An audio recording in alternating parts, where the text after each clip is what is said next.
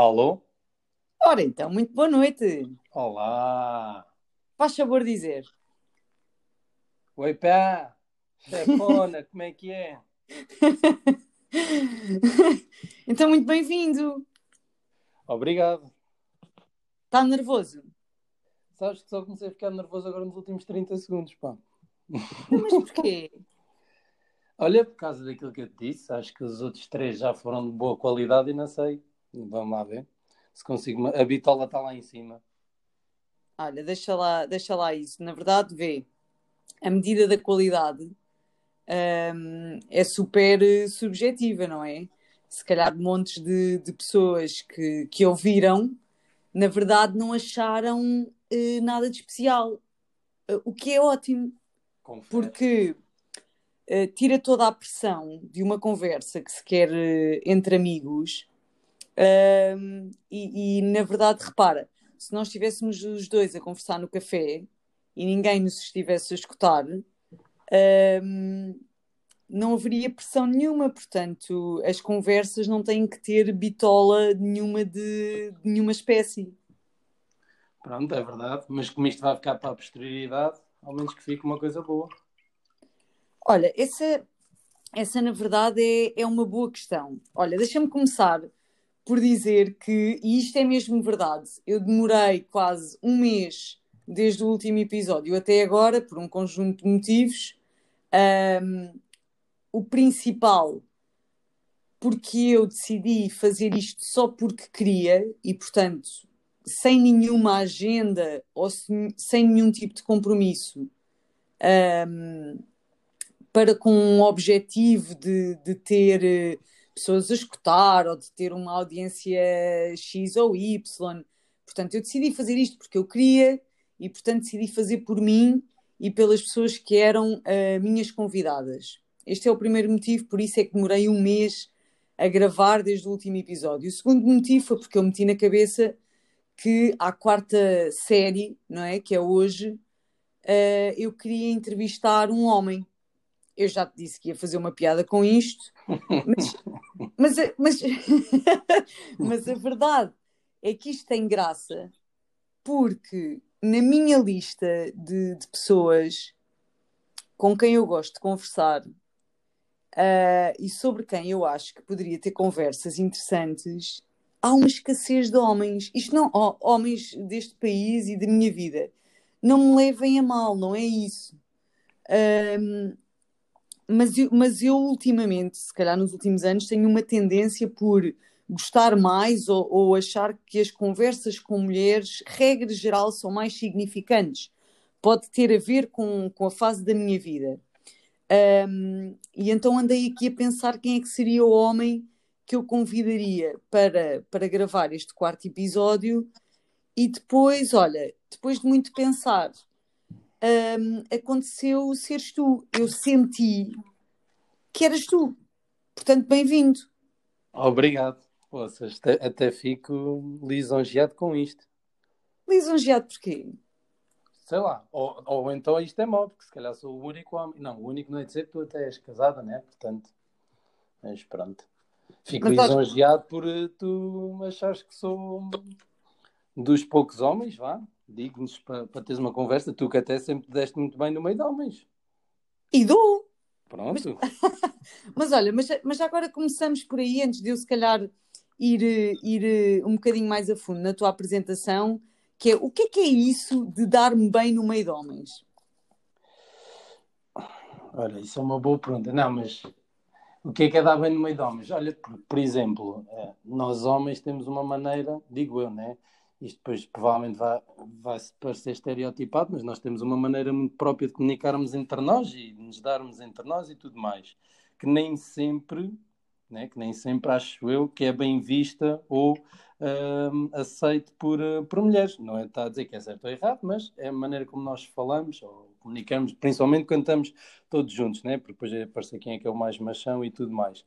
E, um, e não sei, por exemplo, a, a Débora é a mesma coisa, também dá-se muito bem com a, a, estar com homens e ela própria uh, diz que os melhores amigos são homens e tudo mais do que propriamente mulheres, sei lá. E não é, acho que não é qualquer mulher que é assim, não é? Ou, é ou se... que eu tenho. Olha, eu até, eu até lançava já aqui uma, uma questão.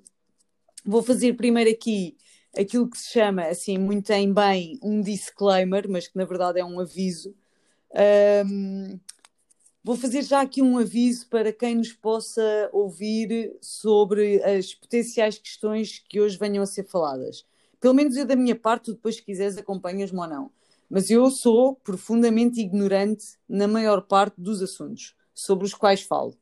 Uh, e, portanto, quaisquer coisas que eu possa dizer sobre estereotipos, sobre homens ou sobre mulheres, sobre, sobre a minha visão, sobre o que é uh, comportar-se à machão, sobre a minha visão sobre o que possa ser uh, o feminismo ou não feminismo, é mesmo só isso, é até uma opinião parca, até bacoca, uh, e que provavelmente nada tem a ver ou não vai ao encontro uh, daquilo que dos se sabe outros. da parte dos especialistas sobre esses assuntos, ok? Isto não é uma conversa de especialistas. Ora, aí está. Pronto. Um, Porquê é que eu estou a dizer isto, Helder? Tu, tu ainda não sabes, mas eu vou, vou dizer-te, e a maior parte das pessoas que nos vão ouvir também vão passar a saber isto. Um, um dos principais feedbacks, eu recebo três tipos de feedbacks das, das pessoas que, que nos ouvem. Um deles, que é muito interessante, são as pessoas que concordam ou discordam do que é dito no, do, no podcast, o que é simultâneo, o que é espetacular, porque nota-se que as pessoas querem envolver-se na conversa que na verdade eu estou a ter, e depois querem dizer, eu, ah, eu não concordo. Ah, ah, eu não concordei com aquela opinião de pessoa tal ou de não sei quê. O, o, o, que me parece ótimo, ok? Eu não, eu não, nós não, nem eu, nem tu, nem acho que ninguém que foi convidado até agora tem alguma pretensão de. Exatamente, isto não é campanha política. Exato, não há aqui nenhuma pretensão de, de engagement, de, uh, porque não há aqui nenhuma agenda comercial oculta em que nós queremos convencer as pessoas ou, ou, dizer aquilo que é conveniente ser dito para que as pessoas gostem e concordem e nos sigam. Portanto, uh, fica já aqui o, o aviso legal. E, e, fica, e em segundo lugar, e em segundo lugar, aqui também um, um, fica a questão para nós, se quisermos refletir uh, durante a nossa conversa, que é será que eu e a pessoa que tu enumeraste, que é a Débora, que é a tua mulher, e de quem eu, não tendo uma relação próxima, uh, gosto muito e simpatizo, tu disseste, ah, porque tu e a Débora regra geral dão-se bem ou têm amigos homens e, e, portanto têm um bom, um bom relacionamento com, com homens, o que não é habitual. Eu, eu diria de outra forma, que é também a maior parte dos homens com quem nós uh, convenhamos, se calhar nos damos, podem ser uh, espécimos, uh, pouco estereotipados da maioria. Se calhar, na verdade, são vocês. Okay. Se calhar são vocês que têm comportamentos okay. mais aceitáveis por nós mulheres. Não sei, percebes? Com, ok, vendo assim, até concordo mais. Fazendo assim uma análise mais rápida, assim, até concordo que se calhar é mais isso do que propriamente serem vocês que se dão especialmente bem com homens. Se calhar é isso. Se calhar é isso. Se é calhar é, é isso. É então verdade. vá, posso, posso apresentar-te assim sumariamente? Podes, eu só quero acrescentar uma coisa ao disclaimer, que é eu próprio, e, e a bem da verdade aquilo que tu disseste, duas coisas. Eu próprio também, que sou uma pessoa de opiniões fortes, como tu sabes, eu não sou dono de nada, portanto tudo o que eu digo aqui não é para angariar nada, né? como tu estavas a dizer, e eu até dou o meu exemplo relativamente àquilo que tu fizeste nos outros podcasts, que eu até te disse que foi, eu dou para mim a discutir com, com vocês, né? Tava, vocês estão a falar e eu estou a discutir para o rádio, né? Estou a falar sozinho no carro um, a, a, concordar ou não. Pronto. Portanto, acho que isso é bom porque um, faz a malta pensar e acho que é cada vez mais importante a malta pensar. Concordem ou não, acho que o pessoal tem que pensar. Pronto, era só para acrescentar. Então, então vamos a isto. Pronto, já sabes que há sempre aqui aquela pseudo-deixa minha, uh, em que eu digo o que, é que, que é que a malta vai andar aqui a fazer, não é? Porque é que estamos a ter esta conversa e depois eu faço um, uma breve introdução um, daquilo que eu sei ou sinto sobre, sobre a pessoa convidada, que neste caso hoje és tu. Então, olá, eu sou a Telma e este é o meu podcast. O meu convidado de hoje é açoriano.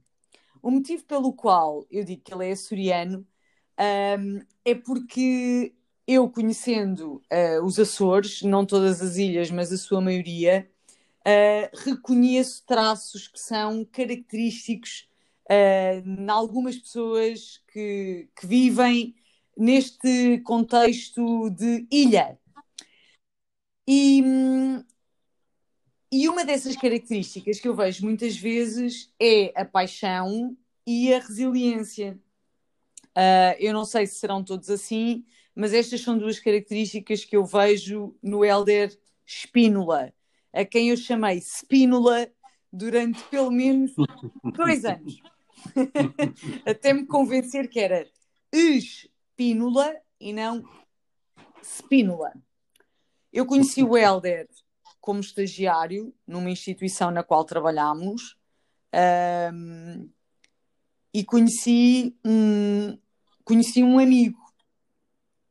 Houve um momento, uh, logo no início da, da nossa relação, uh, que eu acho que posso chamar de amizade, que me marcou. Eu não sei se ele se recorda desse momento, um, mas eu vou perguntar-lhe: tu tens ideia daquilo que tu respondeste quando, quando eu pedi para um conjunto de pessoas que estavam numa turma se apresentarem numa, numa sala de aula, ou seja, dizerem olá, eu sou pessoa de tal e de tal. Tu tens ideia do que é que tu respondeste na altura? Hum, não me lembro. Não me lembro. Isso foi quando foi a, foi a formação do STEP, não foi? Foi quando foi a formação do STEP. Eu lembro-me uh, que toda a gente fazia aquele, aquele tipo de apresentações que na verdade não diz nada, para mim continua a não dizer nada sobre as pessoas, que é as pessoas confundem o que fazem, regra geral, e os títulos que já adquiriram com aquilo que são. E então toda a gente faz aquela tipologia de apresentação de Olá, eu sou pessoa de tal, estudei não sei onde, já fiz isto, já fiz aquilo, pronto, e experimento, experimento, depois vamos a ver que toda a gente tem um curso, seja ele qual for, toda a gente já fez um conjunto de trabalhos ou não, mas isso não diz nada sobre as pessoas, então eu pedi-vos que vocês dissessem quem é que vocês eram realmente, ou seja, a pergunta era, se vocês morressem amanhã, o que é que as pessoas diriam sobre vocês? E eu gostei muito da tua resposta na altura. Isto foi, marcou-me imenso a tua resposta. Porque foi de um humanismo e, e de uma despretensão enorme. Estou curioso pela resposta, já não me sinceramente. Até, até me sinto mal de não me lembrar dessa resposta. Pá. Não faz mal, aquilo, repara, um momento em que nós somos questionados, não é? Deixa-nos tão nervosos, regra geral, e tu acabaste por ser questionado nessa altura. Portanto, eu é que tenho a obrigação de me lembrar do que as pessoas respondem às minhas perguntas. Claro. Não, não o contrário. Assim foi genuíno. É, olha, tu disseste que as pessoas uh, diriam que tu tinhas sido um, um bom filho, um bom amigo, um bom marido, e um bom pai, que no fundo tinhas sido boa gente. Tal e qual. E continuas para o mesmo. É, mudou, mudou, ou seja, já passaram quase oito anos desde que nós nos conhecemos, ou sete, se calhar oito, uhum. se calhar oito.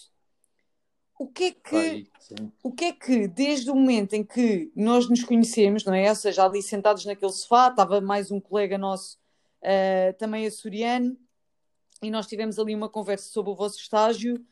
O que é que mudou dessa altura para agora uh, que tenha sido realmente transformador?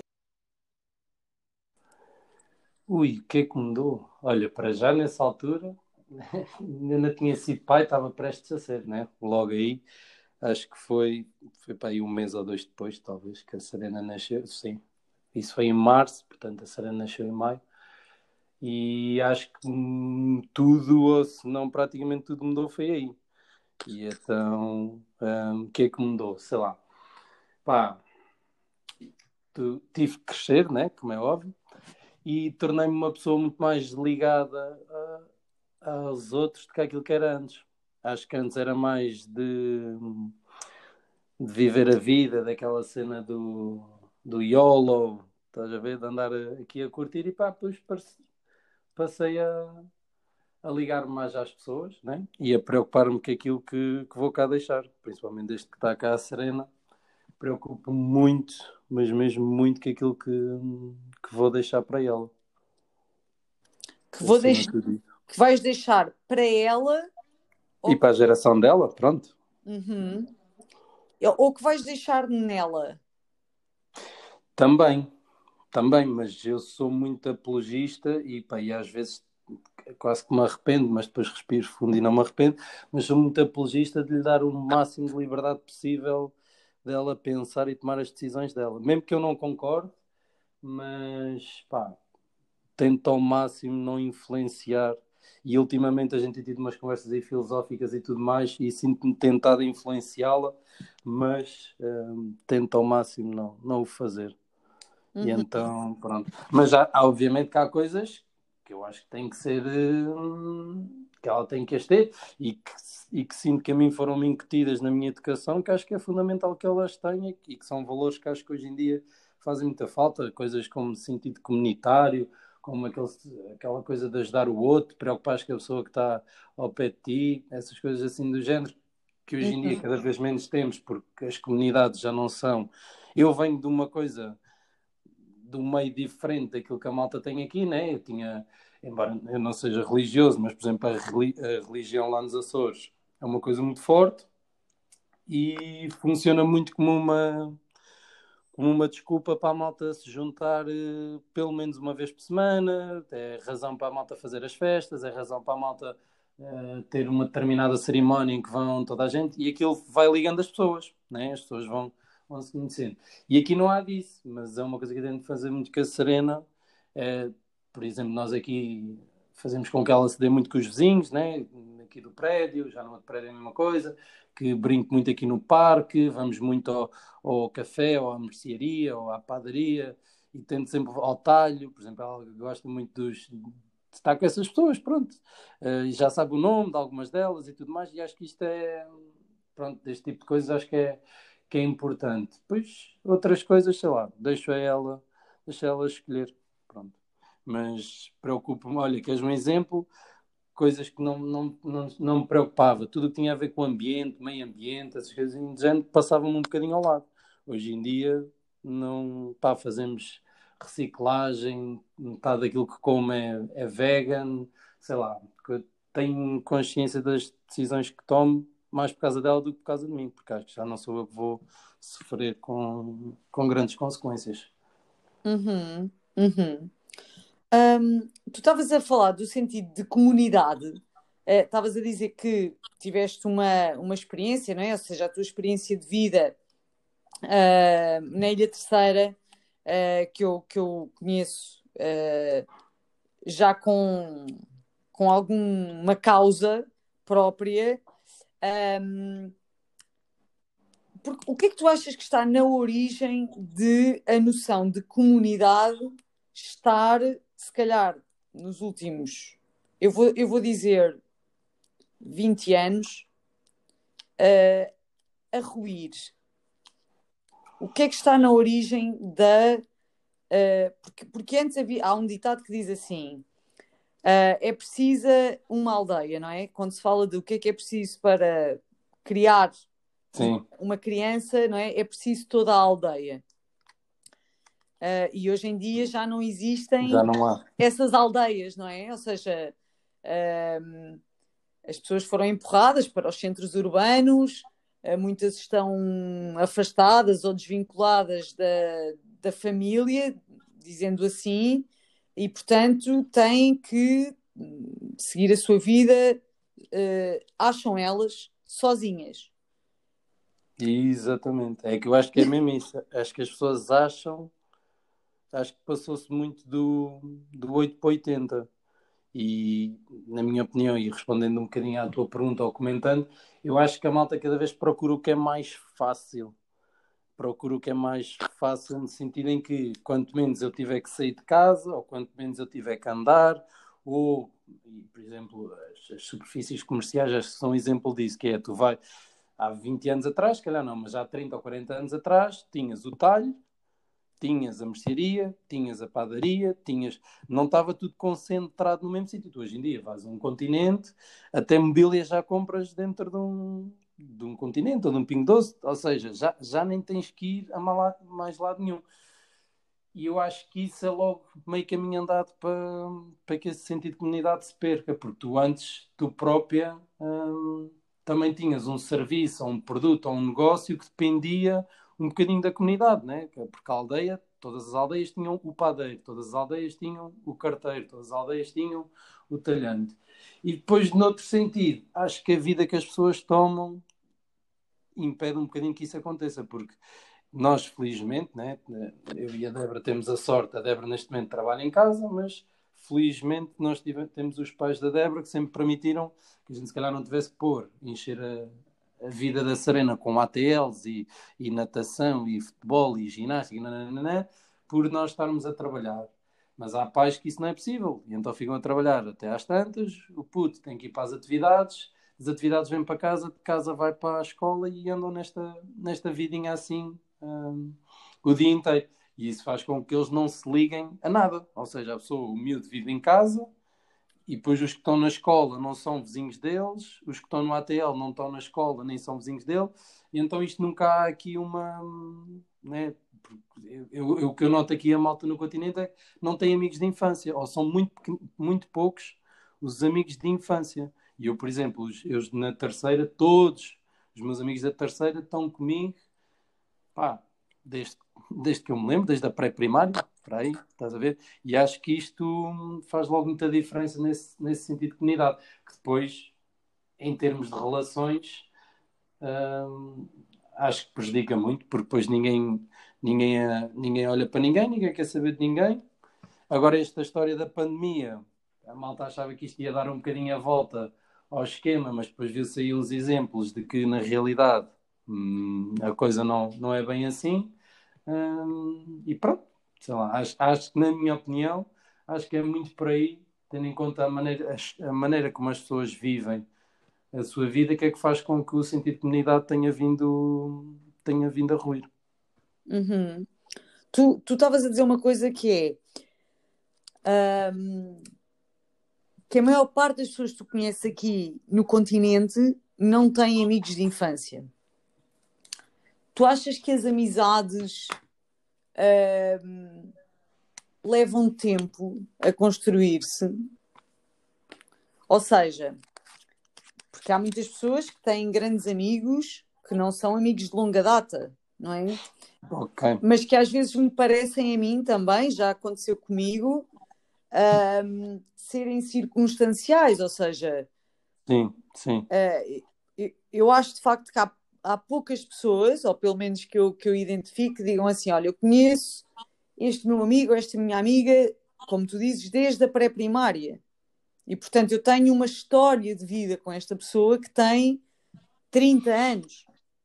Sim, estou a perceber. Ou seja, continuamente, né? Continuamente. Forma, continuamente. Vá. Sim, continuamente, mesmo que aos 18 eu tenha ido para uma universidade e a pessoa tenha ido para outra, mas nós mantivemos a relação, whatever.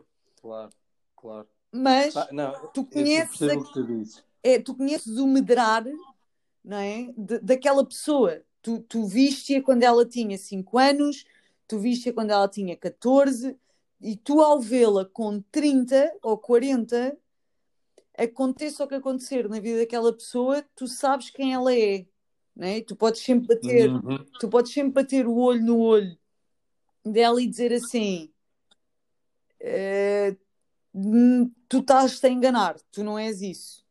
Tu podes vender isso aos teus novos colegas de, trabalho, tu podes vender isso aos teus novos amigos que conheceste no Lux, tu não podes vender isso a mim, porque eu sei quem tu és. Estou-te a perceber.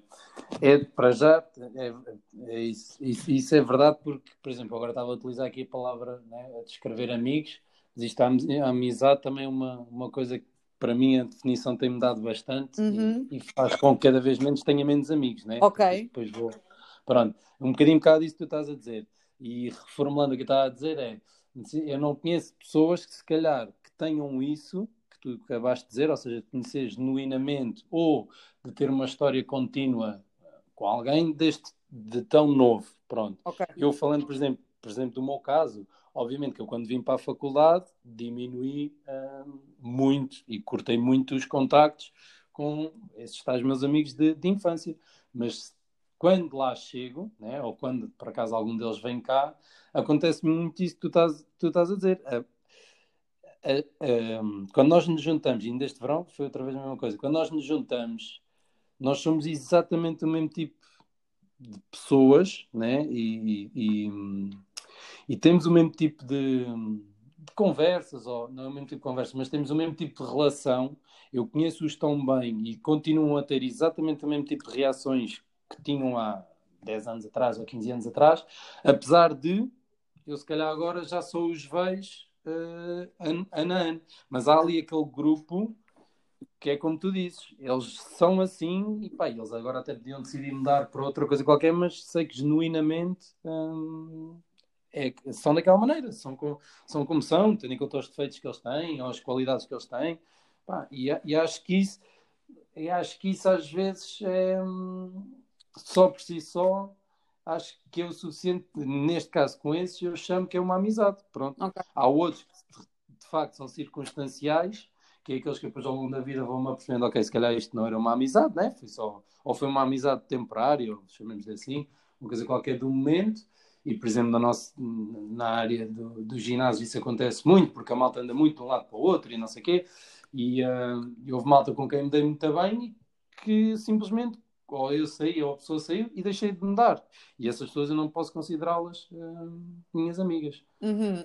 Então, então, por acaso, vou, vou pôr aqui um tema porque foi, foi, foi discussão minha. Não foi discussão, foi uma conversa com uma amiga minha esta semana, que é, a questão é esta, e, e olhem, se alguém em casa quiser refletir sobre isto também, eh, são, são meus convidados. Ahm, para se ter uma amizade é necessário um contacto permanente, é necessário que as pessoas se deem. Porque vê, por exemplo, olha o nosso caso. Eu acho que és meu amigo, Tá. Sim, sim, sim, sim. Eu tenho, um- Tá. eu tenho enorme admiração por ti, tu não fazes parte das minhas rotinas, nós não nos É damos, verdade. tu não vens jantar É cá a casa, tu não foste ao meu casamento, eu não fui ao teu casamento. É verdade, é verdade. A última vez que estivemos juntos, estava eu a pensar, foi quando almoçámos para aí já há um ano. Há um ano, exatamente. E, e vê, e no entanto, eu nutro os melhores sentimentos que possa alguém nutrir por ti, não é? Eu desejo-te bem, É recíproco. eu, eu quero. Oh, obrigada. Eu quero que tu sejas feliz. Eu sei que tu és um pai extremoso e um marido dedicado. Uh, eu sei que és um profissional exímio. Eu, eu não conheço as tuas rotinas diárias, mas eu tenho a certeza que em qualquer lugar do mundo uh, ou em qualquer tempo, nós encontrando-nos, as coisas funcionam porque nós temos esta amizade. E no entanto, se calhar tu não sabes, olha, se calhar não sabes que eu estive doente no verão, uh, percebes? Ou seja, há aqui um conjunto Exato, de exato. circunstâncias da vida que nós não sabemos sobre a vida um do outro, Exatamente, mas não é deixamos de ter verdade. E- amigos. E nós falámos disso quando estivemos a almoçar, de que nós já não nos víamos há imenso tempo e combinámos o almoço, foi um bocadinho do nada, mas já não nos víamos há imenso tempo e que estivemos juntos, pá, aí, sei lá, duas horas ou três horas, uma coisa qualquer, e conversámos imenso, hum, como se tivéssemos estado no dia antes, Sem dúvida, sentido. sem dúvida. e- e isso, é, isso, é, isso é verdade, é verdade. Portanto, eu acho É que a amizade vai um bocadinho além da rotina, da, da circunstância, entendes? Claramente. E não quer dizer, ou seja, o, o que eu acho é que a rotina não dá significância às relações das pessoas. Ah, Nada, nada. entendes? É uma, é uma Sim. parte, é, é uma Sim. parte, mas não é a significância ah, ela própria, entendes? Sim, sim, Até sim. porque é assim, também com o passar dos anos nós já não temos 15 anos, não é? Portanto, eu não te vou ligar de cada vez, quer dizer que, Claro. que, que, que alguma professora me disse qualquer coisa, não é? Ou seja, Claro, não, não, não, exatamente. Olha, e tem, e tem outro, um exemplo disso, e tu sabes bem também, né? Conheces bem, com o Miguel. Né? O Miguel, ele, nós passávamos a vida juntos, depois hum, ele foi, quando ele foi, voltou para, para São Miguel com a, com a Sónia, obviamente, né? Que, como tu dizes, eu não lhe estou a ligar todos os dias. Por exemplo, nós falámos, por acaso ainda falámos hoje, mas se fosse preciso já não falávamos há duas ou três semanas. Mas cada vez que falamos, pá, se for preciso, estamos uma hora ao telefone a falar e é como se, é como se nada fosse. E se me perguntares assim, perguntares quem é que é o meu melhor amigo, quem é que é a pessoa que eu mais depressa ia ligar para contar alguma coisa ou para, para partilhar o que é que seja, seria sempre o Miguel, apesar de ele estar longe e de eu já não estar hum, com ele, né? com a mesma frequência com que, com que estava antes. Lá está. Não é, não é rotina, mas isso não, imp- não impede, não diminui em nada uh, a importância da amizade. sem dúvida. Eu, há, há, há muitos anos atrás, eu já não sei quem é que me foi, quem é que foi que me disse isto, se foi o meu pai, se foi eventualmente algum, algum aluno meu, que já com alguma idade. Eu não sei mesmo quem foi a pessoa que me disse, mas me disse isto, mas que na altura me fez sentido e acho que continua a fazer, que é nós podemos ter todo o tipo de amigos, não é? Nós temos que ter os amigos que são ótimos para beber copos, nós podemos ter os Hum. amigos para quem nós vamos ligar quando queremos uma opinião realmente sincera, nós temos os amigos para quem vamos ligar quando queremos que eles validem a nossa opinião, nós temos os amigos que, que nos vão que nos vão servir canja quando nós estamos doentes. Nós podemos ter de todo o género. Nós não podemos é confundi-los. Nós não podemos esperar que o amigo com quem vamos beber copos possa ser a mesma pessoa que nos vem servir uma canja quando estamos doentes. E todos eles têm um papel a desempenhar na nossa vida. Todos eles contribuem de formas variadas e contribuem com aquilo que têm para a riqueza que é a vida, voltando ao nosso tema inicial, em comunidade. É verdade. Ninguém aparece por acaso. Já, estou cada vez mais convencida disso. Cada vez mais. É verdade. Olha, É verdade. eu queria te fazer uma pergunta. Tu falaste da tua filha, ahm, que se chama Serena. Já vim a discutir com o meu marido no carro sobre esse nome, porque ele dizia Serena. Eu disse, sim, qual é o problema? Então, se pode chamar Bárbara a uma pessoa, também pode chamar Serena. Ok, olha, nunca tinha pensado é? no, no nome Bárbara nesse Se sentido. podes, se Bárbara, podes chamar alguém Bárbara, também Ah. podes chamar alguém Serena, não é? Que é quase, Tá quase antítese. Tá certo. Ahm, Tá certo, é verdade. É verdade. portanto, tu tens uma filha mulher, não é? Ahm, Uhum. Que está com que idade? Seis, Seis anos. anos, bela idade. Tá, tá, ainda não é uma mulher, é uma menina. Tu tens preocupações específicas no que toca à educação? Tu falaste há pouco dos valores. Tu tens preocupações relativas à, à, à educação da tua filha por ela ser mulher? Ou tu educa-la simplesmente como ser humano? É assim, a, a base, a base acho, acho, acho que a base seria transversal, né? Não posso dizer que não tenho um rapaz, portanto, não, nunca te consigo dizer com certeza se seria igual ou não. Mas, obviamente, que em primeiro lugar está o, o ser humano. Porque acho que um bom ser humano, né? Se tivesse lá as coisas todas tudo certinhas, nunca se tinha que preocupar com, com estas questões de desigualdades, etc. Pronto. Mas sim, hum, eu, eu e a Débora, nós, nós falamos muito com ela nesse sentido, porque também acreditamos, e daquilo que nós lemos e vemos, e vamos vendo agora cada vez mais acontecer, há coisas que começam nesta idade.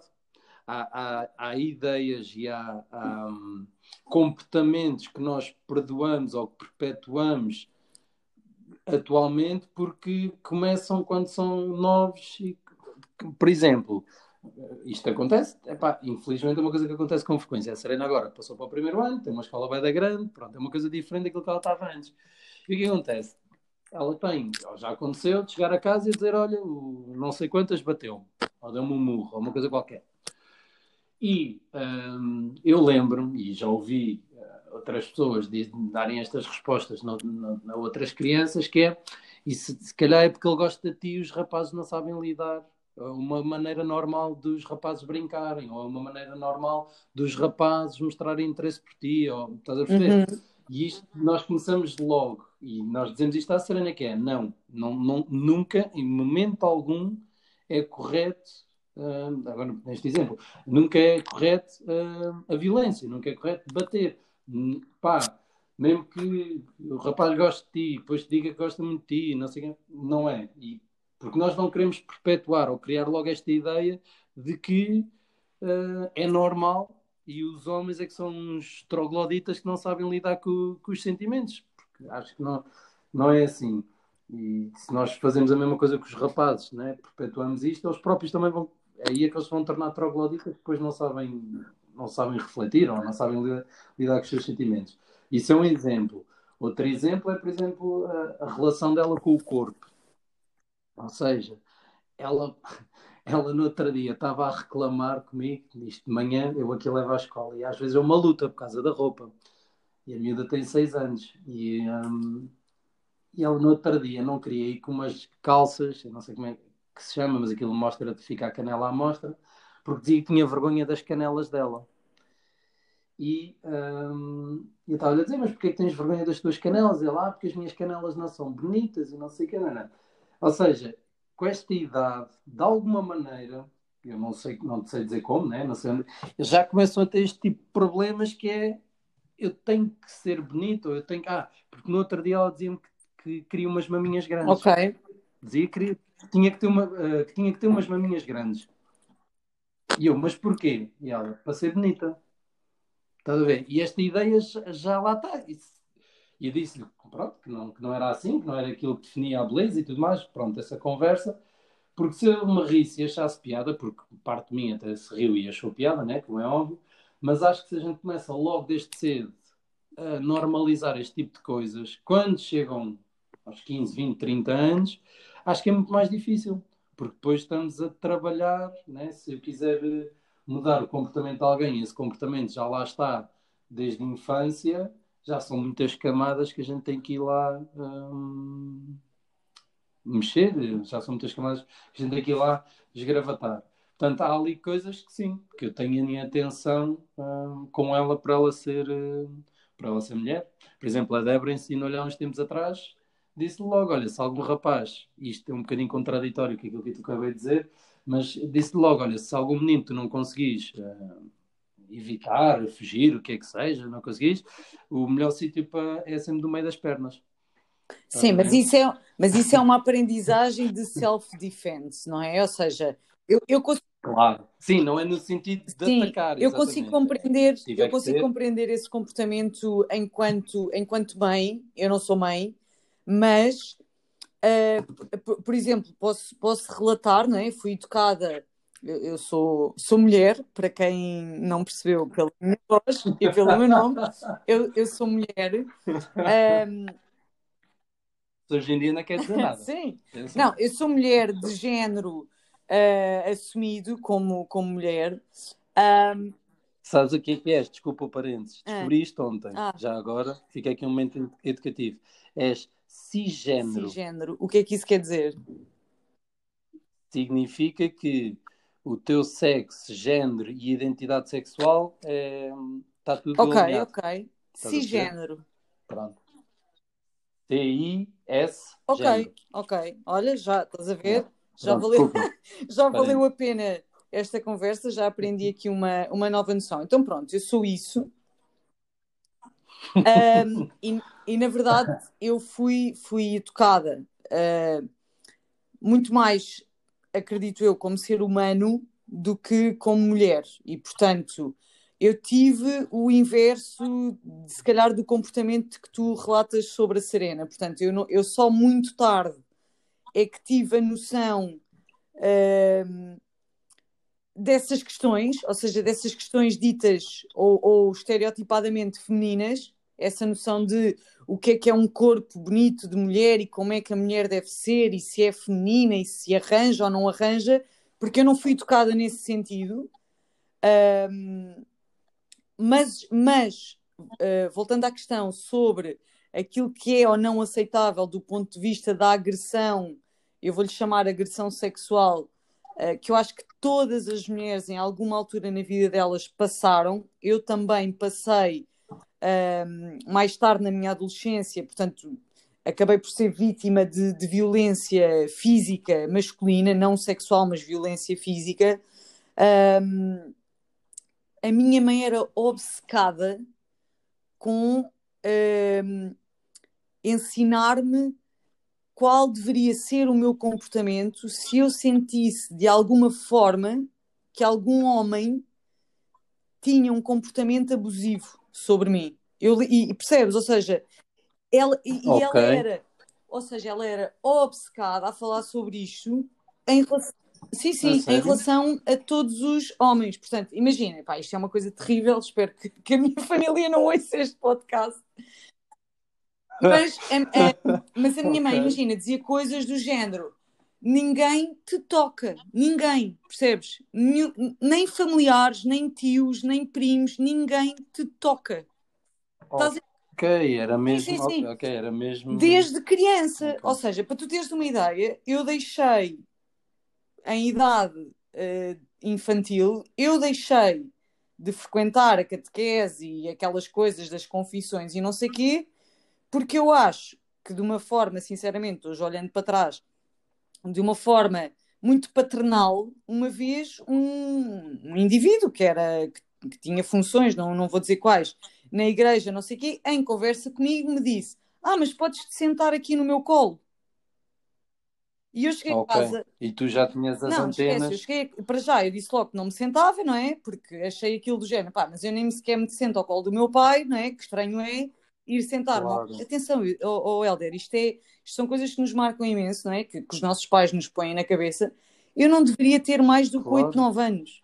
E portanto, eu cheguei a casa e disse: Olha, mãe, aconteceu isto, portanto, a pessoa de tal pediu-me isto e, portanto, eu não vou mais. E a minha mãe disse, ok, não vais mais. E, e até hoje, não sei se a minha mãe não foi para lá fazer um banzé qual, qualquer sobre esse assunto. Ou seja, hoje em okay. dia fala-se muito. De... Mas é resultou lindamente, aliás. É hoje em dia fala-se muito desta questão claro. do consentimento. A minha mãe, há 30 anos atrás, tinha uma, tinha uma total okay. noção de consentimento, que é ninguém te toca se tu não quiseres que te toque. Percebes? Tal e qual. Tal e qual. não evitou, obviamente, que eu na adolescência levasse um estaladão na cara de um namorado meu, portanto. Sim, sim. mas aí, aí era algo que se calhar não podias não, não é, quer dizer, ou seja, contar, ou, que é que é, ou seja, foi uma coisa. Eh. Ah, eh, voltando à questão das mulheres, bem, isto hoje é só abrir, só abrir o livro. Uh, pais que tenham. Bora. Depois podes pagar completamente. Pais que tenham uh, filhas em casa, etc. Nós todas, quando chegamos à adolescência, achamos que somos espertas. E esse, esse meu tal namorado tinha um comportamento daqueles. Opá, muito. Imagina, trazia-me a casa depois da escola, depois eu estava em casa, ele telefonava-me logo a seguir, né? e eu dizia, ai pai, okay. já viste como ele não sei quem se preocupa tanto comigo, não sei quem, não, não, e o meu pai, que era uma pessoa de poucas palavras, continua a ser, disse-me assim uma vez na sala, atenção que isso não é amor, isso é controle. É controle, pois estava a Nem de propósito, o desgraçado do meu pai tinha razão. Pois.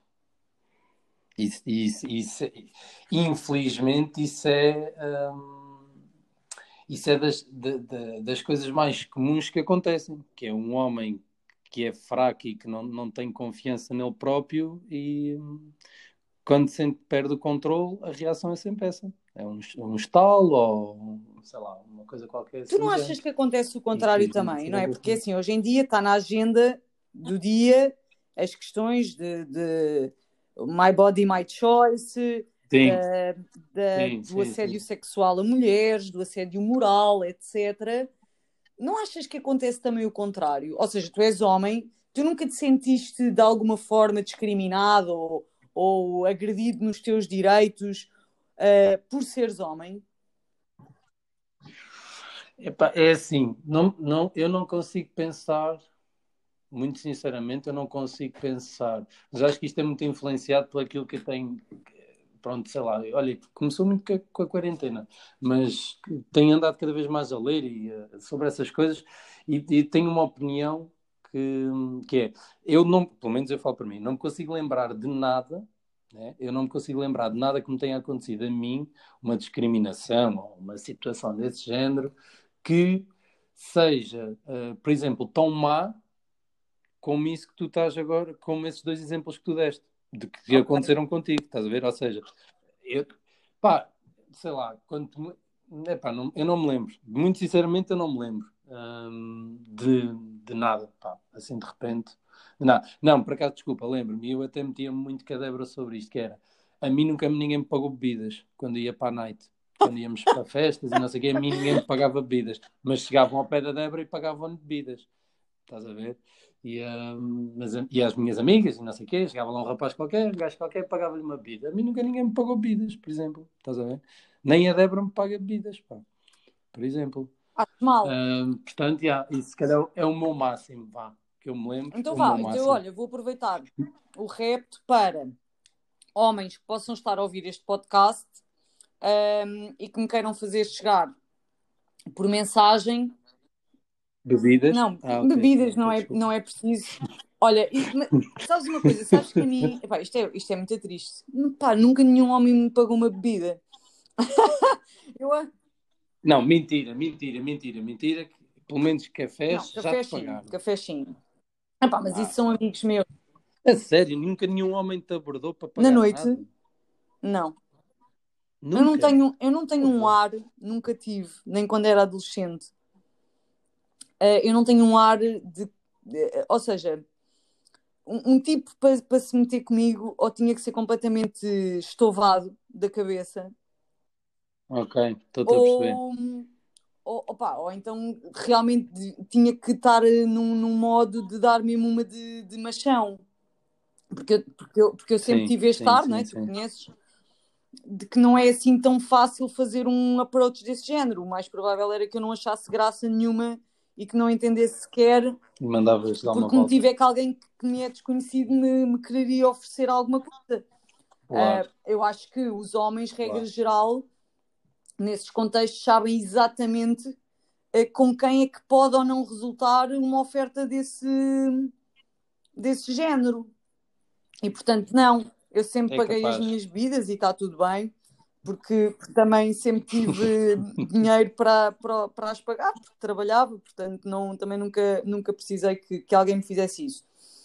Em todo o caso, eu conheço inúmeros homens não é, que não sentem isso, que sentem que existe uma discriminação silenciosa uh, pelo facto de. É, é, ou seja, é silenciosa no sentido em que, que é aquilo que é expectável que o homem faça. E... Ah, mas ok, eu, eu, ia, eu ia dizer isso, mas eu acho, não sei, acho eu, acho eu que isso é mais, ou pelo menos eu, da minha experiência, sinto isso mais dos homens okay. para os homens que é aquilo que se chama agora masculinidade uhum. tóxica, né?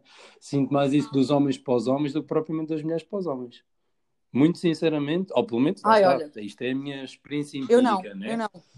Eu não.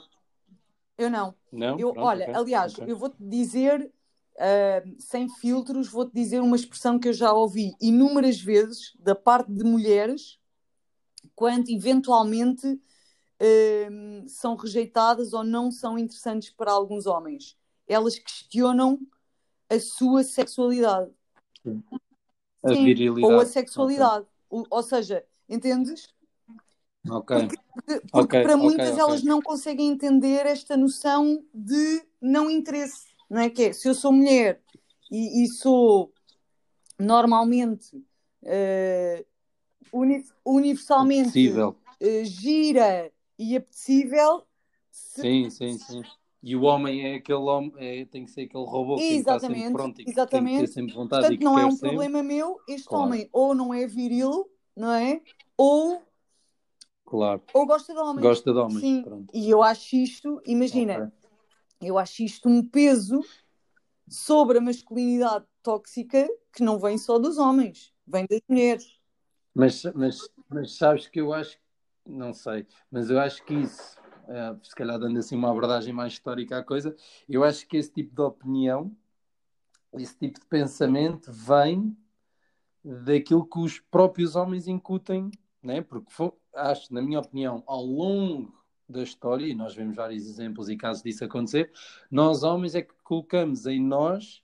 Hum, nós é que nos colocamos a nós no pedestal de, de sermos os maiores, né? E que nós é, nós é que nós sempre é que andamos aqui a cantar de gal, que é que temos que espalhar os genes, nós é que temos que somos grandes e que somos fortes e, e, e arranjamos maneiras ao longo da história para, um, para ainda mais acentuar essa, essa tentativa de superioridade, né? Desde coisas como uh, as mulheres não tinham direito a, a, votar, sei lá, coisas assim de género. Eram co coisas que nós, homens, né, sempre arranjámos para aumentar ou para manter essa superioridade em relação às mulheres.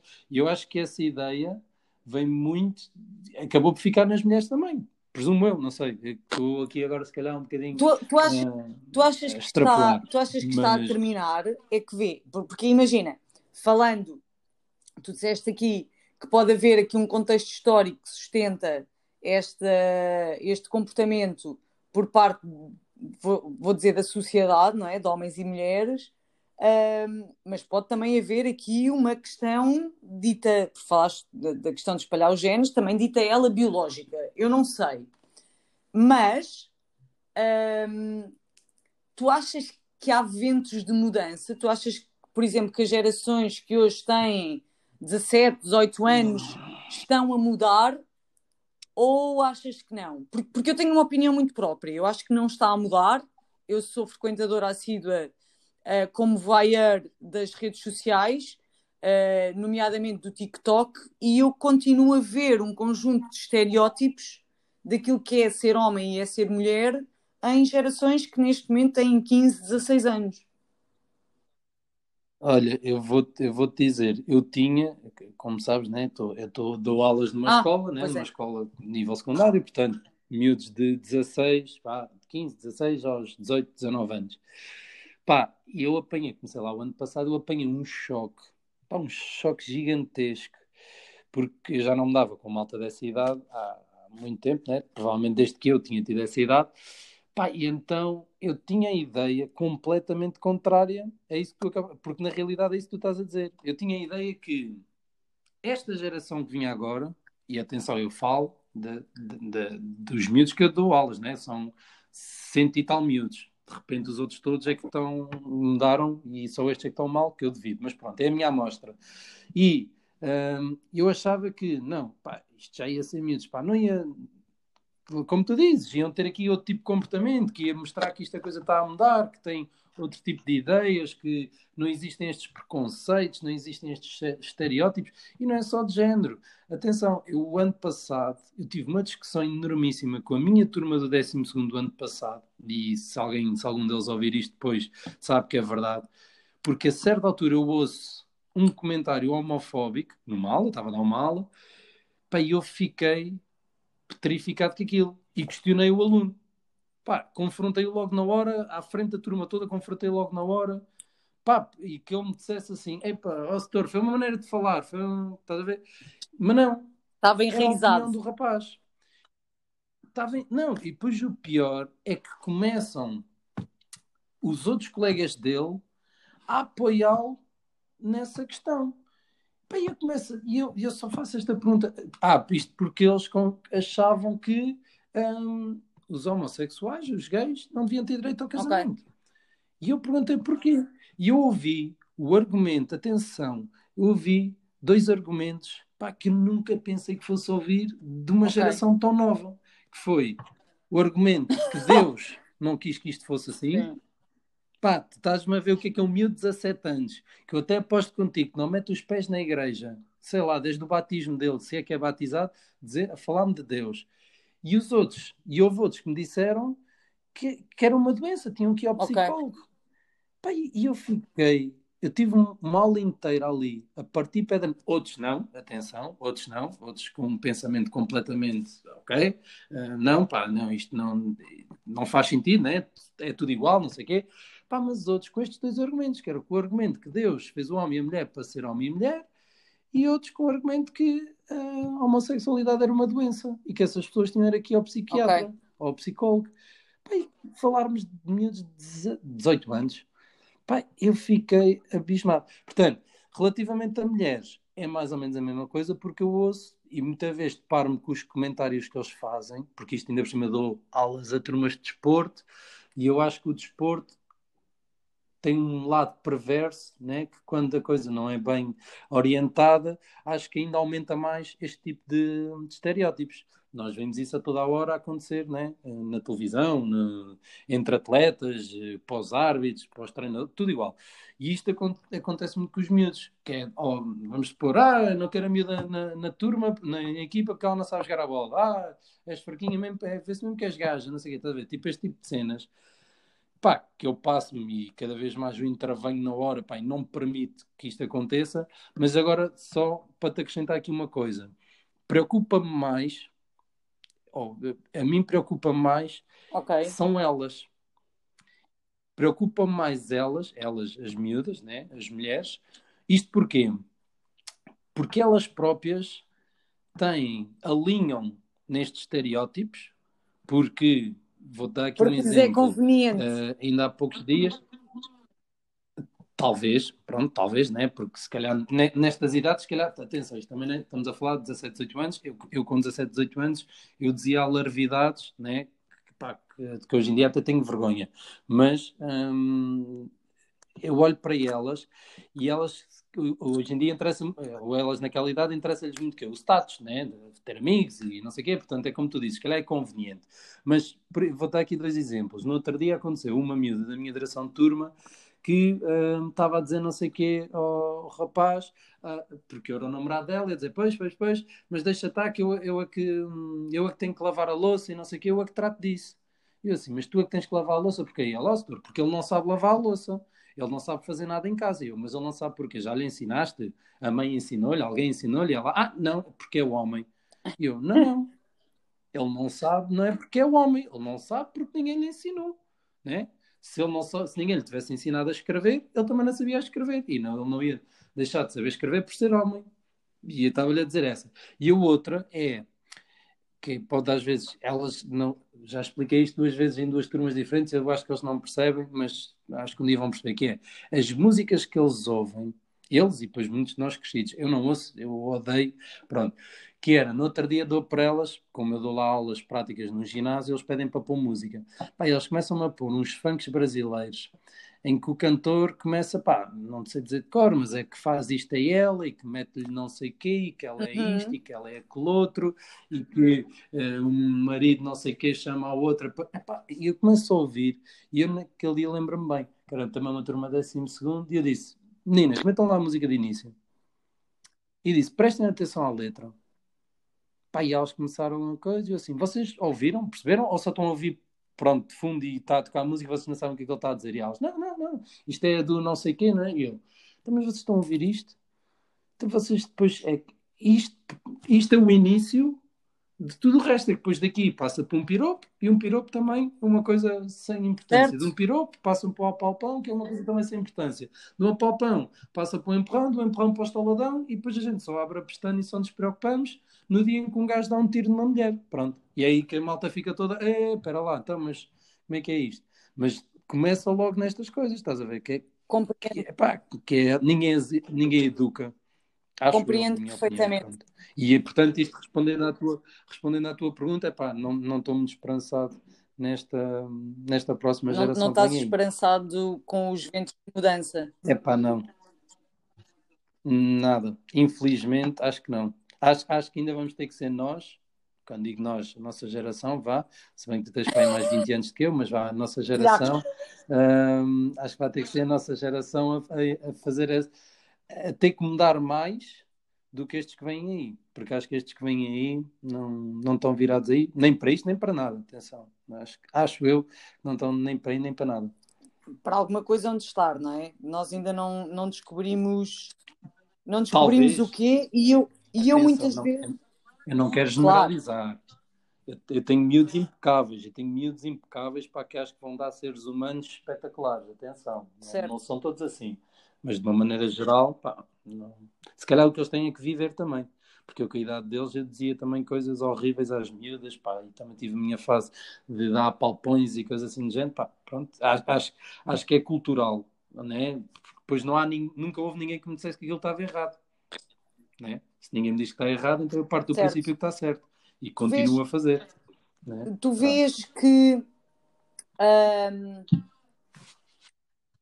que, cada vez mais um, uh, os jovens, até vou dizer se calhar as crianças, estão uh, sexualizadas em vez de uh, estarem viradas para as emoções? Pá, tu que andas no TikTok, eu não ando no TikTok, mas tu que andas no TikTok, diz, responde-me responde lá isso. O que é que eu, eu não sei, mas eu só tenho experiência de Instagram e Facebook, e que já nem é muita. Mas o que, é, o que é que vende likes? O que é que dá likes? É o quê? É corpo, corpo, corpo, corpo, estar em biquíni, troncos nus, sei lá, fotos na piscina, na praia, né? Não é ninguém, não é, e acho que é isto que a malta vai à procura o que é que partilham para o WhatsApp? Também é, é, também é a mesma coisa. E acho que é sempre muito à volta disto. Né? E isto perpetua cada vez mais essas. Um, e cada vez mais começa-se mais cedo. Porque tu, se fores ao TikTok, né? daquilo que eu já vi, já li, é que o TikTok não são influencers de 25 anos. O TikTok são miúdas de 15 ou 14 anos que já, já tipo, sei lá, têm fotos em biquínis e, e vestidos e, e coisas assim de género, que estão ali para vender o quê? Para vender a imagem, para vender o corpo. Né? Sim, Isso eu vejo. É, é, é, é, tar, é, é, tar, é, é, é do género. É dizer, o que eu tenho por dentro não interessa, é isto. O que está por fora, as mamas, o rabo, o biquíni, a minha maquilhagem, é isto que interessa. Estás a ver? E as pessoas que veem isto vão continuar a achar isto também, que é o que interessa, é aquilo. Pronto, e andamos neste, neste ciclo vicioso. O que é que, o né? que, é que falta para. Hum, eu vejo isso, atenção, eu acho que uh, estamos cada vez mais sexualizados, não é? Tudo é. Uh, tudo é corpo, tudo é arousal, uh, excitação, uh, mesmo que seja momentânea. Acho que cada vez mais as pessoas se vinculam por emoções ou por uh, pensamentos ou por uh, discussão de opiniões, o que quer que seja. O, o, o, imediato não permite, eh, ou seja, não permite que as pessoas. Vou... Não te dá Sim, tempo para pensar. Exato. Portanto, te, tu tens tempo para reagir, não é? Por isso é que uh, os likes e os followers e essas coisas todas um, vivem daquilo que, que, dá o like mais rápido, não é? Não é para, não é para se refletir claro. ou para se pensar. O, o que é que é o, que é, que é o ponto de gatilho uh, que possa fazer mudar isto? É a educação? Hum, isso, isso, olha, digo-te já, se, se eu soubesse a resposta certa a essa pergunta, Pá, acho que isso era espetacular. Mas, agora a sério, pá, o que é que eu acho? Eu acho tem que ser várias coisas. Ainda hoje, por acaso, estava a ouvir um, um podcast e o homem respondia ao outro, ao entrevistador, respondia-lhe assim: se você faz uma pergunta complexa, eu vou-lhe dar uma resposta complexa. E então, para, dizer, para te responder a isso, tem que ser várias coisas. Ou seja, tem que ser, acho que tem que ser em casa, porque, na minha opinião, qualquer educação, qualquer ser humano, qualquer Uh, qualquer tem, o ponto de partida é sempre em casa, né? depois de casa seria a comunidade e dentro da comunidade que eu acho que está a escola, porque a escola tem um papel fundamental e muito grande na educação de qualquer ser humano. Mas acho que os valores base e acho que a maneira de olharmos para, para a vida e para o mundo tem muito que vir okay. de casa. Mas então... isto é a minha opinião, atenção, isto é a minha opinião. Portanto, para, para responder à, à tua pergunta, eu acho que os próprios pais, a família e a própria escola, os professores, têm que estar. Para já têm que saber o que é que se passa, têm que dominar, né? Eu, eu, eu enquanto professor, eu, eu, eu tenho que, pá, mesmo sem querer, eu, eu tenho que conhecer o que é que é o Facebook, o que é que é o Instagram, o que é que se passa, como é que é, sei lá, o que é que, que as cenas estão a bombar, as, as piadas. Isto porquê? Porque isto faz com que eu tenha crio uma ligação com os meus alunos. E ao eu criar uma ligação aos meus alunos, é mais fácil eu influenciá-los. E então eu aproveito essa influência e o meu conhecimento que eu tenho das redes sociais, se calhar, para dizer: olha, experimentem lá seguir este fulano ou esta fulana, vão lá ver este vídeo no YouTube e não sei o que. Ou seja, encontro aqui um meio termo, aproveito-me das coisas boas né? que, que, esta tecnologia e que toda esta, esta democratização de, de acesso ao conhecimento e, e, a tudo o que é conteúdos tem, aproveita essas coisas boas para eles. Né? E acho que em casa tem que acontecer o mesmo. Que é, por exemplo, mais gente faz com a Serena, que é, não, Serena, não é necessariamente umas mamas grandes que fazem uma, uma mulher bonita. Né? Não, ela pode quando alguém está a seguir esses, esses, esses uh, TikTokers né? que acho que é assim que se chama, de biquínis e a fazer as danças e não sei o quê. E imagina que o teu filho ou a tua filha não consegue reproduzir aquela dança, porque acho que a história do TikTok a malta está sempre a fazer umas dancinhas. Então, se não, se não consegues reproduzir a dança, não és pior pessoa do que isso. Está tudo bem, estás a ver? Ou então do género, estás a, estás a ter uma festa de anos em casa, estás a ter um jantar em casa, uma coisa qualquer. E a Serena já tem isto, atenção. E a Serena é nós em casa é raríssimo a gente dar-lhe o telemóvel, é raríssimo, mas ela apanha isto de outros sítios, que é ela quer estar sempre a tirar fotos a tudo. Pai, tira foto. Pai, olha aqui, tira-me uma foto. Pai, filma, filma, filma. Estás a ver? Esta questão de que tudo agora que não é filmado, tudo agora que não é fotografado, parece que não existe. Né? Se, se a gente vai jantar fora, se não tirasse uma foto, até, até parece mal, estás a ver? E acho que é importante a malta, os pais e a escola servirem para, ok, calma, gente, calma, estás a ver? Dá, ou em casa também, dar momentos para, para os miúdos refletirem, para os miúdos pensarem, né? Tem que haver aqui um tempo sem telemóvel, tem que haver um tempo sem telefone, tem que, tem que se falar de coisas como política, tem que se falar de coisas como religião, como igualdade de género, estás a ver? Porque não é não é no TikTok, nem no Facebook ou no Instagram que eles vão lá chegar. Eles vão chegar lá e o que acontece é ou é preto ou é branco. E aquilo é tudo polarizado desta maneira e tu, muitas vezes, as pessoas que lá estão para lá opinar não aprendem nada nem, nem têm opinião, simplesmente vão atrás de alguma coisa e, e aquilo depois com os, com os algoritmos e não sei o que aparece daquilo que tu queres e aquilo a malta mastiga e pronto, estás a ver? E aquilo está sempre ali. E acho que temos que ser nós que estamos no mundo real que temos que, em casa e na escola, de dar aqui um, um equilíbrio aos uhum. miúdos, nesse sentido. Acho que uhum. passará por aí. Respondeste de uma forma complexa. eu, Foi, eu, achei que a minha, eu achei que a minha pergunta não era assim tão complexa. Depois percebi pela tua resposta que sim. Eu acho, de facto, eh, da mesma forma que tu, que integrar uh, na educação aquilo que é escola, cidadania, a comunidade e os pais é fundamental. faço uma questão mais simples com que tempo?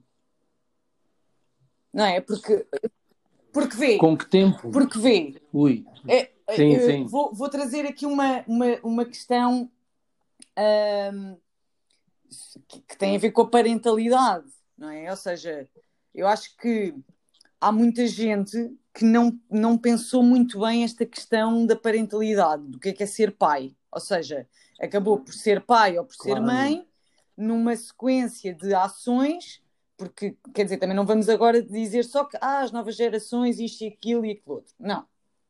As novas gerações são também o resultado uh, do investimento que as gerações anteriores tiveram nelas mesmas, não é? Fazem nelas. E, e a verdade é, é esta.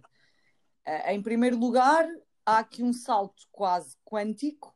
Quando eu olho, por exemplo, para os meus pais, e se calhar tu para os teus, que eu, que eu desconheço o, o background, estou a tentar usar o mínimo de palavras em, em inglês, mas, mas é isto, ou seja, que eu não conheço o passado, de onde é que vieram e o que é que, que, é que fizeram, mas olhando para os meus pais, vê, eu sou eu e os meus primos da minha idade e uns um bocadinho mais novos, e, estou a dizer da minha idade porque eu tenho primos mais velhos que eu e que não tiveram o mesmo acesso à educação escolar que eu tive, Portanto, eu sou a primeira geração na minha família de pessoas que têm ensino superior. por exemplo, e que decidiram hum. fazer um investimento, vamos lhe chamar investimento, naquilo que era a carreira. Quer dizer, os meus pais não foram pessoas de carreira, os meus pais hum. tinham um trabalho que lhes permitia ganhar dinheiro e dedicar o restante tempo à família. Ponto.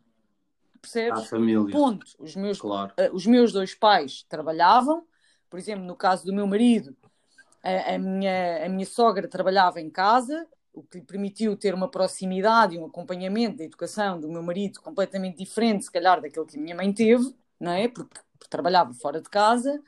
Mas o trabalho era isso, o trabalho era um meio para alcançar um fim que era ter dinheiro para sustentar a família e dedicar o resto do tempo à família. Exatamente. Saltando para sim, a minha sim, geração, sim, as pessoas já não queriam um trabalho para ganhar dinheiro. As pessoas queriam um trabalho para ter aqui um, um uma realização, realização, um preenchimento da vida e, portanto, nós, nós eu acho até que fomos um bocadinho iludidos a achar que o trabalho um, era um modo de vida. Entendes? E que... Sim. E que era o trabalho que nos vai. Vai-nos dar felicidade, vai-nos dar realização. Eu adoro ver aquelas frases bonitas sim, do sim. Facebook, do escolhe um trabalho que gostes e não, não trabalharás um único dia na tua vida. Para mim, isso é bullshit.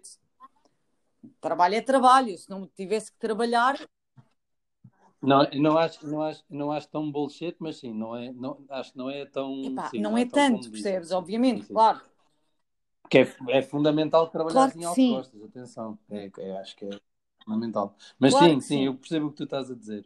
Mas olha, só, só para aquilo que tu estava. Uma coisa das, das primeiras coisas que tu me disseste, e agora fazendo a ponte com, com o início da conversa, das coisas, de, se calhar da primeira coisa, ou das primeiras coisas que me marcou que tu me disseste, foi, porque como tu sabes, quando comecei lá a trabalhar lá, lá no, no ginásio, uh, a Serena ia nascer pá, e estava numa fase, como é óbvio, com 22 a 23 anos, 0 euros a entrar por mês, ia ser pai, pá, isto a coisa estava muito complicada, né? ainda para mais começar um, um trabalho no qual tinha zero experiência uh, enquanto PT. E tu me disseste assim: não há problema, porque na altura pá, andava a dormir mal e depois tinha que ir para casa e não sei o quê, porque sempre quis ajudar lá em casa e tudo mais. Tu dizias-me assim: não há problema, não há nada mais importante do que a família. O dinheiro é importante, ganhar dinheiro é importante, tata, tata, tata, mas não há nada mais importante que a família. Tu, e tu disseste-me isto logo no início e depois disseste-me várias vezes depois ao longo do, do período que lá tive, e acho, e acho que se tivermos isso, essa ideia em mente, né? se isto for realmente algo, porque eu posso dizer isto da boca para fora, mas depois estar a trabalhar até à, às 11 da noite e, e pronto, né? mas se realmente nós fizermos disso uma regra importante, né? se a família for a prioridade, pá, não te consigo dizer todos os dias, como é óbvio, mas de uma maneira geral, nós vamos conseguir ter o tempo para fazer uh, o que é preciso. Neste caso, daquilo que a gente estava a falar, para ter tempo, se calhar, para educar, para equilibrar, para uh, dar espaço à, à, criança, ao jovem, ao filho, para refletir. Né? Eu, eu, eu, eu acho que é, é possível. Estou aqui a falar, epá, se calhar a malta que é completamente impossível, talvez. Mas é sinal, no meu entender, se eu não pudesse, se eu não pudesse ter um horário ou uma função que me permitisse passar tempo com a minha família, eu simplesmente trocava de função ao trabalho, porque nunca não, não, não estaria bem se não tivesse se não tivesse cá em casa. Certo. Ou seja, não faria sentido estar a ganhar 2 mil euros ou então estar num trabalho com um grande cargo, se não, pá, para quê? Ia estar a fazer nada com aquilo. Não é? Pá, e então é isso, não, não faz muito sentido. Lá está, eu costumo dizer isto. Ainda, olha, ainda, há pouco, ainda hoje estava a falar com, também conheces, né, com o Pedro Ferreira. Que é, pá, esse grande maluco, pá, e, e que me obrigou a tomar um, obrigou-me a tomar pois. uma decisão muito complicada, profissional. e ainda por cima o gajo teve um azar do caraças, porque eu no dia anterior tinha visto um episódio do Game of Thrones em que em que Eu juro por Deus, opa, juro por Deus que aquele digas. episódio sustentou Ah. profundamente a minha decisão no dia seguinte. Juro A por Deus. decisão. Não estou, não, não Estás estou. brincar. Ah, lindo. Qual é Olha, que foi foi um episódio? aqui, e bem, isto agora é tipo off-topic. Foi um episódio em que ahm, o Jon Snow, lá nas muralhas, tem que tomar uma decisão de decapitar alguém, Ah, alguém que lhe foi ok. desleal. Ou seja, na- naquele momento, para Sim, ele não era sim. importante os motivos Sim. da deslealdade, era importante qual era o, o ponto A, mens- a mensagem que passava para o resto Exatamente. do, lá dos, dos outros todos. Já me lembro do episódio. E, e, e lembro-me da situação. Portanto, portanto, tu ok. consegues ver semelhança nos dois episódios. Neste meu da vida real, que envolveu esta. Ai, isso Pá, é e no lindo, dia pá. anterior, ou seja, Isso é eu lindo. passei ali um- dois ou três dias a tentar tomar esta decisão, eh, a decisão que tomei na altura, da qual não me arrependo. E também acho, hoje em dia, se o Pedro Ferreira me estiver a ouvir, também acho que hoje em dia ele também não se arrependerá da decisão que eu tomei, porque eu acho que o moldou profundamente. Profundamente. Tal e qual. tal e qual. Voltou outra Ele- pessoa. ele voltou outra pessoa. Eh, e ainda bem para ele, eu só lhe desejo, só lhe desejo bem. Eu pelo, menos tenho uma coisa boa, eu acho, eu sou da- daquelas pessoas crentes que acham que as pessoas mudam. Se nós lhes dermos o contexto e as oportunidades para elas mudarem, se as educarmos no, no fundo, não é? E se elas Uhum. também quiserem, obviamente. Sim. Mas, mas esse episódio eh, foi o, o, o encerrar da, da, minha, da minha reflexão e da minha tomada de decisão. O Game of Thrones. Ah, pá, lindo. Lindo. Opá, eu sou uma Ah, romântica, eu acho, eu acho que as pessoas aprendem nos contextos que tiverem que aprender. Eu acho que nós aprendemos, se tivermos as antenas ligadas, eu acho que nós aprendemos com, com a televisão, acho que aprendemos com bons livros, acho que Sim, aprendemos sim, sim, com conversas. Eu acho que todos nós temos a capacidade de aprender nos mais variados contextos se tivermos disponíveis para o fazer. Se não tivermos, olha, não há contexto nenhum que, que nos salve. Mas, hum, Tal e mas pronto, estavas-me a dizer, falaste com o Pedro Ferreira, um beijinho para o Pedro Ferreira. Falei que Estávamos a falar que é que estava a sobre- dizer. Hum, que tu mudarias de trabalho se não tivesses tempo para, para dedicar à tua família. Ah, e estavas a dizer que Sim, mas eu tinha-lhe dito qualquer coisa em específico. Mas pronto, olha, mas falando no Pedro Ferreira, o exemplo, o homem, o plano dele e da, da Uau! Cândida é mudarem-se para os Açores. Ou seja, independ- Ah, exatamente, ele, ele foi pai agora, há dois meses. Yeah, tem, tem o Noah. Um, e então, é, o plano deles, ou a ideia deles, é, e eles estão a tratar disso, atenção, é mudarem-se para os Açores, porque a Cândida é açoriana também, terceirense, né? Só Tudo conheço que é boa boa gente, gente é da só terceira. conheço boa gente na E, terceira. eh, Um abraço para a terceira. Tenho muitas saudades de toda a gente lá e tenho muitas saudades da Pronto. ilha. Ah, e pronto. Fazes bem, fazes bem que é uma boa ilha. É a melhor delas todas. Digam o que disserem. E, hum, e, e a ideia deles, por exemplo, é mudarem-se para lá. hum, e o mesmo próprio Pedro não está preocupado com a questão de, imagina, PTs, tem PTs, não tem PTs, tudo mais. Eu vou falar com ele, porque estive com eles este verão, aí duas ou três semanas antes da, da candidata ao bebê, e ele dizia-me assim: é pá, não, porque vou ter uma horta, hum, pá, tenho espaço, porque já tenho lá um terreno, uma casa, vou ter uma vaquinha, hum, e pronto. Epá, e vou à pesca e pronto. E estou em casa com o miúdo e, e estamos todos juntos. E eu, eu a pensar, nem mais, estás a ver? Nem mais. Para que é que hum, não, não, não serve nada ter hum, um grande ordenado se depois não vais fazer nada com ele. Não serve nada teres um grande cargo, uma grande empresa, se depois passas o dia inteiro cheio de problemas, ou se passas o dia inteiro a trabalhar, porque ou para isso não tens Uhum. filhos. Ponto. Pá, que acho que também é uma opção, acho que também é uma opção perfeitamente legítima, né? Eu tenho, conheço pessoas que me disseram assim, "Epá, não, não Claro. quero ter filhos, não quero, ok, está tudo bem. Estás a ver? Agora, se é para tê-los, é para que seja a sério, estás a ver? que seja para. Porque eu, eu tenho, eu penso isto desde o primeiro dia em que vi a Serena, do primeiro momento que vi a Serena, que é. Isto às vezes, não sei, eu não sei pôr bem isto de palavras, que é. Quando, quando nós temos um bebê, quando eu tinha a Serena nas mãos a primeira vez, eu pensei assim: o poder gigante, eu tenho aqui um enorme poder, pá, uma coisa infinita nas mãos.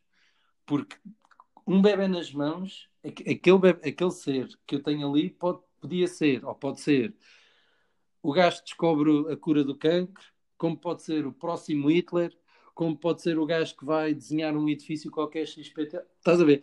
Pode ser qualquer coisa, pá. pode ser a próxima pessoa a moldar uma geração inteira, pode, ou pela positiva e pela negativa, atenção. E nós, pais, né, ou pelo menos eu penso assim, quando tinha a Serena ao colo a primeira vez, eu pensava nesse poder gigante que eu tinha nas mãos, estás a ver? E na responsabilidade que isso era, de ter. Hum, quando estava com ela ao colo, lá está. E que tenho que dar o máximo possível uhum. de mim para ela.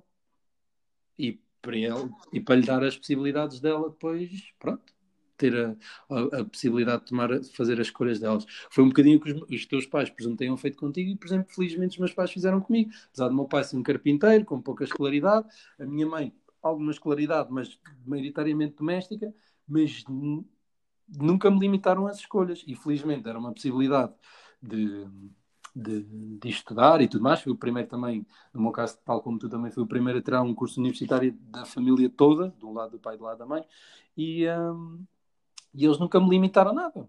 Porque pá, podiam ter dito, é pá, não vais para desporto, que isso uhum. não, não faz sentido nenhum. Né? Eles nem, eu, durante muito tempo eles nem sabiam bem o que é que eu estava a fazer. Eu, olha, o que, é que era eu... PT. É verdade. Eu levei-os eu levei à Avenida da República, a primeira vez que estava quando estava a trabalhar lá, e levei-os lá ao ginásio. Eu acho tu, que sim. Eu também. acho que tu até os conheceste, se não estou em erro. Mas eu levei-os lá ao ginásio e eles nunca tinham metido os pés no ginásio. Estás a ver? Eles não tinham bem a noção do que é que era o meu trabalho. É Entendo perfeitamente. PT, Sabes tu. Mas nunca me tinham dito nada, nunca me apontaram o dedo de nada, nunca. Estás a ver? Sempre foi uma cena. É o que é. Escolheste isso para ser feliz, estás a ver? É, é muito engraçado. Tu, tu fizeste-me lembrar aqui várias coisas. Eu consigo, eh, ou seja, eu identifico-me perfeitamente com, com o que tu disseste em relação aos meus pais. Os meus pais, é muito engraçado que o meu pai também começou por ser não carpinteiro, mas marceneiro, só para, para ficar aqui claro que um carpinteiro hum, não sim. faz o que faz um marceneiro. Sim, então vá, o meu, o meu pai dentro da Então estás a ver, ainda temos mais coisas em comum do que, do que imaginámos. A minha mãe sim, sim, não sim, é, Não, nunca foi doméstica, mas a minha mãe é costureira.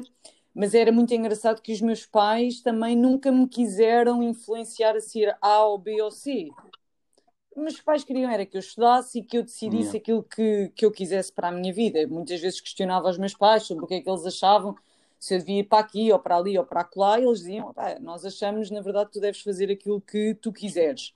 E sobre o poder que tu, que tu falaste, que, que, se, que sentiste e que sentes seguramente quando olhas para a tua filha, um, dizer aqui, porque me fizeste lembrar um momento uh, muito interessante da, da, minha vida. Eu, quando tinha para aí 12 anos, um, fui, fui à Assembleia da República uh, numas jornadas que, que os miúdos tinham e, portanto, eu tive que escrever um texto para ir ler à Assembleia da República. Exatamente. Era o Parlamento Jovem. E eu, eu fui lá falar yeah. sobre. Isto é uma coisa. Vê lá, há anos que eu não me lembrava disto. Portanto, tu falaste disso, do poder, e eu lembrei-me disto. Uh, porquê? Porque eu fui falar sobre desigualdade social. Juro por Deus, com 12 sério? anos. Eu acho que devo. Então não falaste bem ainda não se resolveu. ainda não se resolveu um, Eu devo ter o texto, devo ter o texto lá para casa. Mas, mas o que é que foi mais importante neste momento? É que o meu pai fez-me passar a vergonha da vida, foi-me levar ao autocarro, que, porque eu fui com a escola. O meu pai, para além de ser marceneiro, foi sempre motorista. E então e o meu pai foi, foi okay. lá só para dizer uma coisa muito importante ao motorista. Isto é uma, portanto, vergonha, vergonha da minha vida, né, com 12 anos.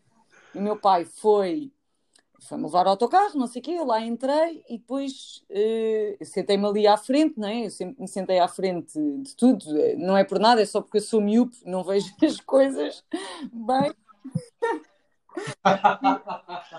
Olha, eu também, não, não, não, eu de sempre à frente, sempre à frente. Ahm, e o meu pai diz assim ao motorista: Olha, eh, assim naquele ar assim que ele tem de que manda no mundo, tipo quase em tom de ameaça, do género: Olha, eh, vá com cuidado, porque vá com cuidado, porque leva aqui muitas crianças inteligentes, mas em especial a minha filha. Vergonha. Ah, estás a ver? Ele disse isso assim? Pá. Ai, isso é lindo. Mas olha, digo, digo já que sou, sou homem estavas a falar desse também. poder, não é? Que vós- nós pais, Compreendo nós pais, eu não sou bem, os pais têm o poder de eh, têm um poder em mãos, que é nós não, nós não sabemos o que é que vamos, o que é que vai ser dos nossos filhos, não é? Poderá ser tudo. E, e o meu pai ter essa noção, percebes? Que é, não, vai aqui um investimento, portanto, você vá conduzir com cuidado, percebes? E eu lembrei-me disto, vê lá, e não me lembrava disto há milhares, portanto, isto também acaba por ser eh, terapêutico para mim. Ainda bem, ainda bem. Ainda bem. Mas, mas é verdade, ó, ó, Telma. É, é- é- não, eu, eu, eu, eu, eu, eu tenho, eu, tenho esta, eu tenho esta fé, vá, vamos lhe chamar fé, porque só, só, quando coisa, só daqui a muitos anos, espero eu, é que poderemos confirmar ou não. Mas eu tenho esta fé de que, no meu caso, que é a minha filha, a Serena, né? outros pais deverão achar o mesmo dos filhos deles, que é eu tenho a fé de que a Serena tem um potencial infinito, e, desde, e acredito isto desde lá está, desde o primeiro dia que lhe peguei, que, que tenho a fé de que ela tem o potencial infinito para fazer o que quer que seja. Estás a ver? E dentro desse, dentro desse potencial, epá, é pá, o que ela quiser. E a mim, a minha responsabilidade, neste caso, eu vejo que tenho duas responsabilidades. É ela aproveitar o potencial para o bem e não ser para o mal, porque eu acho que quando alguém tem um potencial muito grande, acho que tanto pode depender para um lado como para o outro, Hum, ou seja, depender para o lado positivo, e eu fazer tudo o que tenho ao meu alcance para ela poder ir até onde ela quiser e onde ela puder. Estás a ver? Sem ser eu empurrá-la, sem ser eu obrigá-la, hum, porque ela também não tem que ser. hum, ela só tem que ser aquilo que ela quiser, mas tem que ter a possibilidade de tal. E eu acho que enquanto pai tem essas duas Sabes o que é que me passou agora pela cabeça? Que um dia a tua filha vai ouvir isto. É espetacular. Pois é. Olha, pois é. Bem, Pois é. espetacular. Verdade. Espetacular. Não- Vai, vai, ser, vai ser giro para confrontar isso com a É, realidade. é- Sabes que nós temos uma cena com ela, temos uma cena com ela, quer dizer, com ela, salvo seja porque ela não sabe, mas eh, desde o dia que ela nasceu que nós criámos um- uma caixa de e-mail para ela, em que nós mandamos para lá fotos e vídeos e já mandámos, sei lá, poemas, eu já mandei músicas e coisas assim, estás a ver, ao longo dos anos, e que um dia hum, dar-lhe-emos o, ah, o mail e Isso a, é e a giro. password. Sabes que a semana lá. passada nasceu o filho de uma, de uma grande amiga minha e eu sou a madrinha dele. Epá, desculpa, eu engasguei-me. Engasguei-me a Ah, beber água. parabéns.